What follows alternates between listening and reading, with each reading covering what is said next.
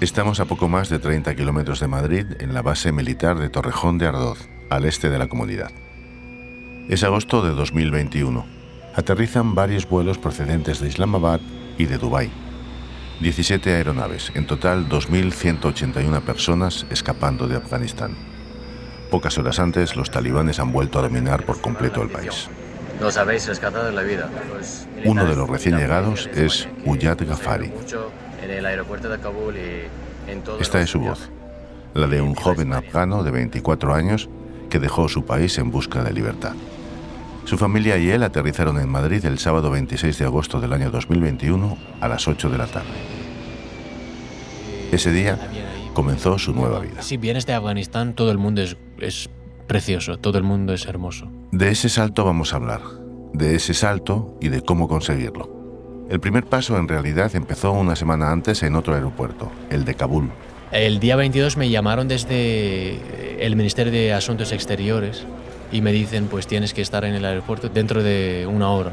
Uyad se da prisa para llegar cuanto antes al aeropuerto, que todavía se llamaba Hamid Karzai, como el que fuera presidente del país. Y ahí pues sigo esperando durante horas y veo que nadie está hablando de España porque... En una era. terminal atestada de viajeros y militares internacionales. Como cada puerta tenía eh, soldados de ese país donde querías ir, pero yo no veía a nadie de España o nadie quería ir a España. Él, Uyad, quería ir a España. Pero no, no había visto algo así nunca. Porque yo realmente no había vi- vivido un cambio así de, de gobierno, como te En dije. el aeropuerto se escuchan disparos, gentío, desesperación. Decenas de miles de personas amontonadas en los pasillos, en los aparcamientos, lo más cerca posible de los aviones a punto de despegar. Son imágenes que abarrotaron aquel verano los medios de comunicación. Hay que elegir bien el lugar por el que entrar. Es muy fácil desfallecer. Porque hay que encontrar la puerta exacta. En medio de la marabunta, Uyad espera horas frente a una de las puertas mientras anochece en el aeropuerto. Por la noche me di cuenta que la puerta estaba equivocada. Tiene que moverse, buscar otra salida, conseguir llegar al acceso en el que alguien reconozca su nombre. Y por la mañana sobre las, yo creo que eran sobre las 9, más o menos, o las 10, pues eh, conseguimos entrar al aeropuerto. Estamos hablando del día 23 de agosto. Pero este viaje, el suyo, había comenzado cuatro años antes, en 2017, y lo hizo en Santiago de Compostela. Una beca de estudios le llevó a Galicia y eso, y su obsesión por las encías y la salud, va a ser clave para esta historia.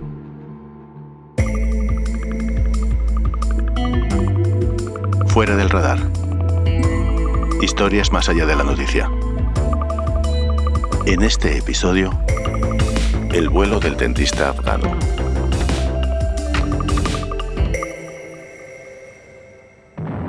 La guerra de Afganistán comienza oficialmente el 7 de octubre de 2001. Y yo cuando pienso en Afganistán pienso en esas cosas. Que yo no conozco una vida fuera de armas, sin armas o sin soldados. Aquel año, el 2001, las tropas británicas y estadounidenses se adentran en territorio afgano. Lo llaman Operación Libertad Duradera. Su misión, encontrar a Osama Bin Laden. Quieren capturarlo. Desde entonces, guerra. Uyad, que tiene ahora poco más de 20 años, siempre ha vivido rodeado de peligro. Me llamaba mi madre, me preguntaba sobre dónde estaba porque había oído algún sonido así, de atentado, de explosión, no sé qué. Las bombas, los atentados y las emboscadas a su alrededor eran el día a día. Y esto formaba parte de mi, de mi vida, casi, sí. Me gustaría borrarlo, pero ¿cómo, cómo se hace? Exacto. Se sabe, bueno, más o menos, cuándo empieza una guerra, o mejor, cuándo la guerra llama directamente a tu puerta. Pero, ¿cómo se acaba? ¿Cómo se sale de ella? Tal vez buscando una nueva vida. Y en el caso de Huyat, sabiendo mucho de dientes. Entonces, incisivos serían Sanaya, los caninos. Aniob, eh, los premolares y molares, todos serían Osiob. Sigue contando José Antonio González. Mucho antes de creerse dentista, Uyet Ghaffari creció como tantos otros niños soñando ser futbolista. Mi equipo favorito es el Manchester United, pues a mí me gustaba desde siempre David De Gea. Se veía con guantes ¿En y vestido de rojo. Es decir, eh, que yo jugaba eh, casi a un nivel bastante bien.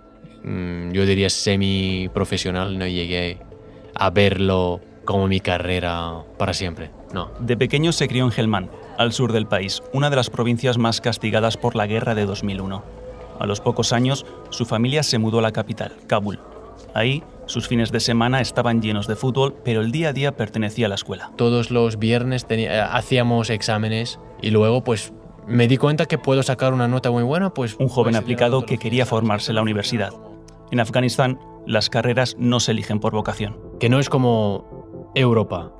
Tú vas a estudiar lo que te guste. El futuro profesional es lo que importa. Si tú crees que eres inteligente, tú vas a estudiar o medicina, o odontología o ingeniería, ya está. Él eligió convertirse en médico, pero la nota no le alcanzó. Y mi segunda elección era odontología. Así Huyat pues, crecía académicamente y abría puertas que en la familia no estaban disponibles para todos ni para todas. Mi hermana eh, no tenía el derecho de ir a la escuela porque era mujer, básicamente. Bajo el régimen talibán, la educación para las niñas era y es sinónimo de clandestinidad. Iba a la casa de una de las amigas de mi madre y ella les enseñaba. Eh, les, daba, les daba clases. Huyat tuvo la suerte de cumplir lo que su hermana mayor no pudo hacer, ir a la universidad. Fue en 2016. Creo que est- estaba feliz, creo.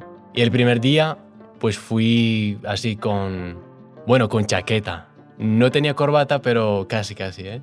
Y lo tomaba muy en serio. Empezaba la carrera de odontología. Le quedaban cinco años por delante. Pero mi madre sí que, que estaba muy feliz porque al final es muy importante en la jerarquía de la familia en Afganistán el hijo mayor de la familia. Ah, entonces, pues eh, contaba mucho conmigo. Allí comenzaron los molares, premolares, los incisivos, las encías, las gingivitis. Y entre clase y clase, de repente un nombre, una ciudad, un destino, Santiago de Compostela. Y me dicen, bueno, hay una beca así para España y la universidad se llama así. Entonces creemos que tú puedes representarnos mejor que mucha gente. Eran dos plazas y eh, eligieron uno de odontología y otro de medicina. El aspirante escogido fue Huyat.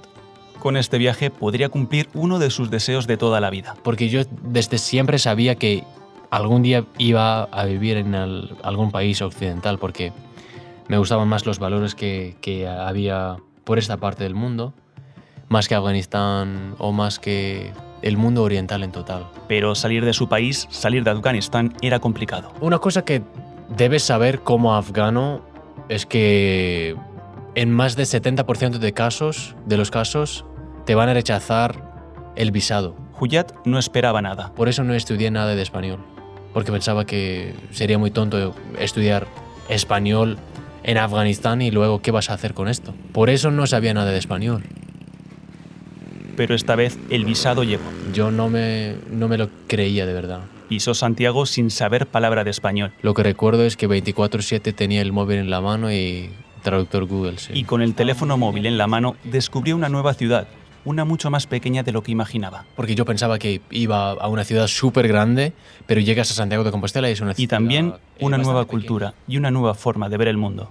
Tenía 19 años. Una cosa que hizo ese Erasmus conmigo fue cambiarme la mentalidad sobre la vida, totalmente. De cómo yo veía el mundo, de cómo yo juzgaba a la gente, de Europa, del mundo occidental, porque yo siempre lo había visto en las películas. Huyat estaba solo por primera vez. En Afganistán, pues la unidad más pequeña de la sociedad es la familia. Entonces, yo como persona no era tan independiente. Y ¿sabes? tuvo que Porque aprender a serlo. pero al llegar a Santiago de Compostela me faltaban muchas cosas que no podía hacer, hacer por mí mismo porque me lo hacían otros miembros de mi familia en Afganistán. Entonces sí que de alguna forma echaba de menos a esa vida familiar. Aprendió a poner la lavadora y, más importante, a hacer amigos. Pero sí que me encantaba porque tenía amigos. Tenía mis casi, casi mis mejores amigos, algunos sí. Esos amigos van a ser fundamentales, pero de momento tuvo que decirles adiós, porque la aventura española acabó con el curso y en julio de 2018 Huyat volvió a Kabul. Era uno de los momentos más tensos de la guerra.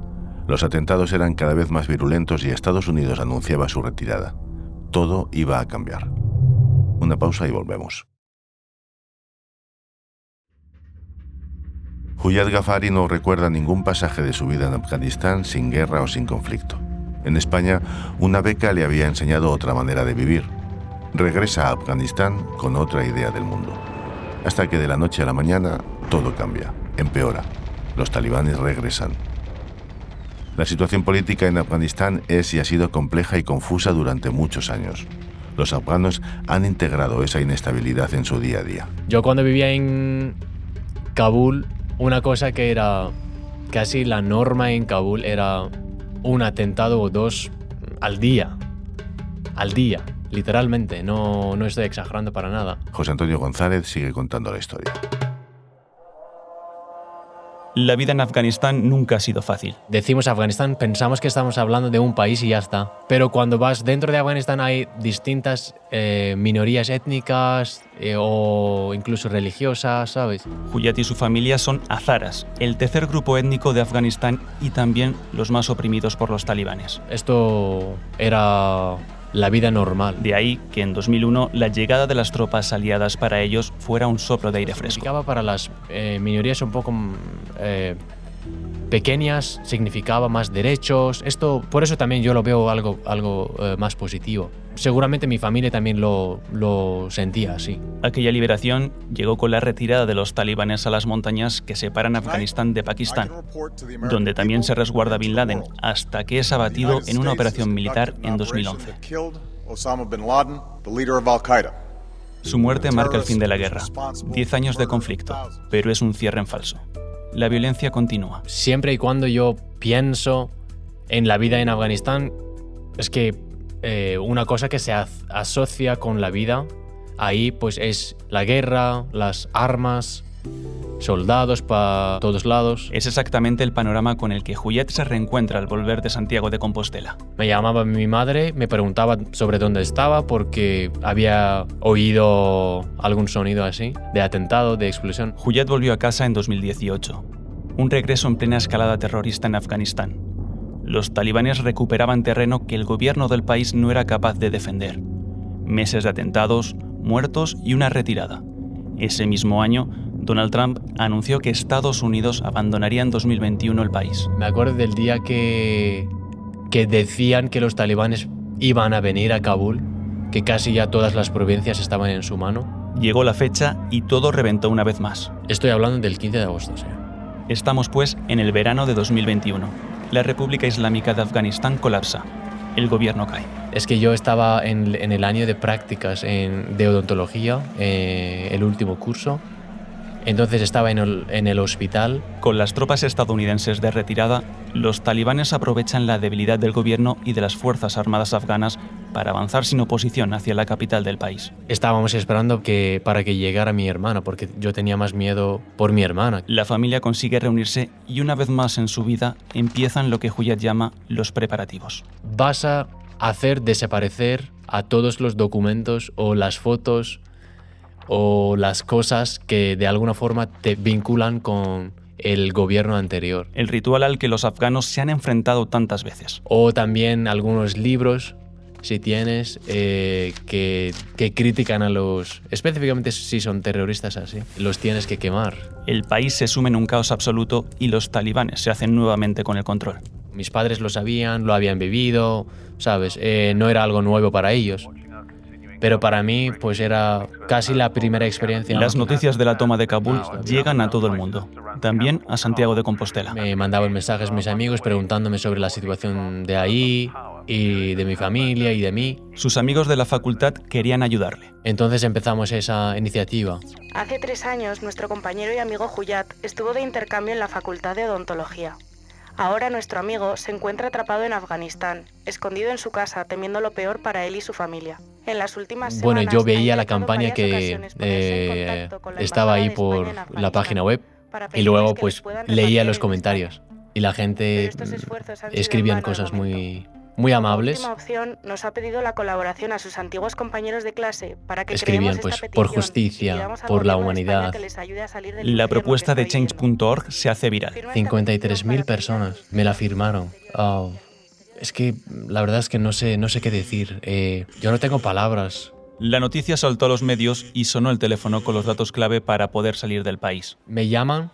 Yo quería, sabes, Eh, asegurarme de que estoy dando toda la información correcta y estoy hablando correctamente. El aeropuerto era el de Kabul, el peor sitio del planeta en ese momento. Tras la toma de la ciudad, miles de civiles afganos se concentran allí, bajo el control de la OTAN, pero cercado por los talibanes. Entonces vas al aeropuerto, a la puerta, y ves que hay más de 100.000 personas casi. Huyat y su familia se encuentran en un escenario caótico. Hay gritos y empujones. Tienes que pasar por dentro de esa multitud y luego llegar al- a la puerta para poder presentar tus documentos, para poder hablar con alguien, algún soldado de, de España, ¿sabes? Cientos de afganos se apiñan incluso en las pistas. Intentan alcanzar cualquier vuelo que les lleve fuera del país. La situación alrededor del aeropuerto también es complicada. Huyat, ya lo sabemos, se presenta primero en una puerta equivocada y luego, cuando se encuentra la correcta, la entrada parece imposible. Es verdad que pensaba que no iba a conseguir. Están, como cientos de otras personas, agazapados en un canal de agua, abandonados. No hay cobertura, todas las vías de comunicación han sido cortadas. Con ellos, su hermano pequeño y también su sobrino de dos años. Le digo a mi cuñado que ya está, que es suficiente, que yo voy para casa, que ya no se puede, ¿sabes? La espera se hace eterna. Pero él me dice que no, que vamos esperando, seguimos esperando. Finalmente, escucha un idioma que le resulta familiar. Ah, entonces eh, encontré la puerta donde, ah, donde ten- tendría que estar y por la mañana sobre las, yo creo que eran sobre las 9 más o menos o las 10, pues eh, conseguimos entrar al aeropuerto. Y del aeropuerto al avión. Un avión de las Fuerzas Armadas Españolas que tras hacer escala en Islamabad y Dubái alcanzaría Torrejón de Ardoz.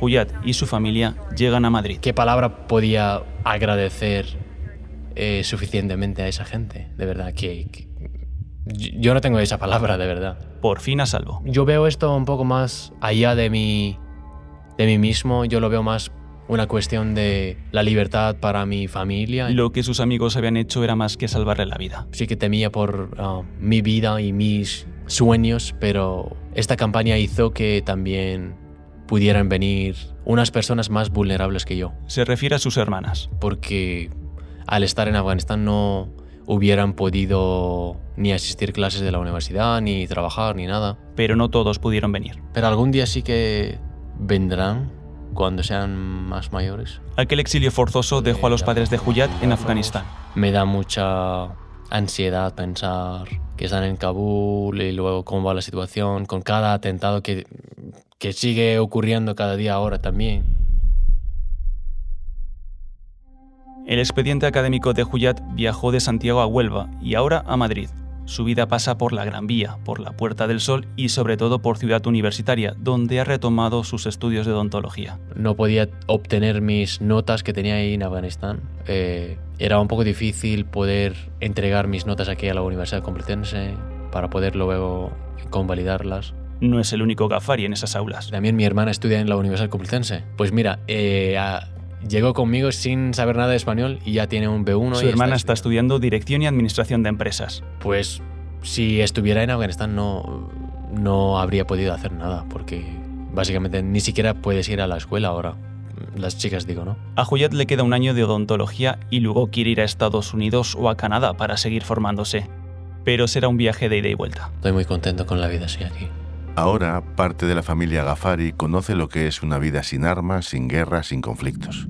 Se sigue sorprendiendo con gestos que para Occidente son naturales o sencillos y que se definen como libertad. Yo te voy a decir una cosa muy radical. Tú vas a la calle, vas con tu novia o con tu mujer, la abrazas, la abrazas. ¡Qué idea tan radical!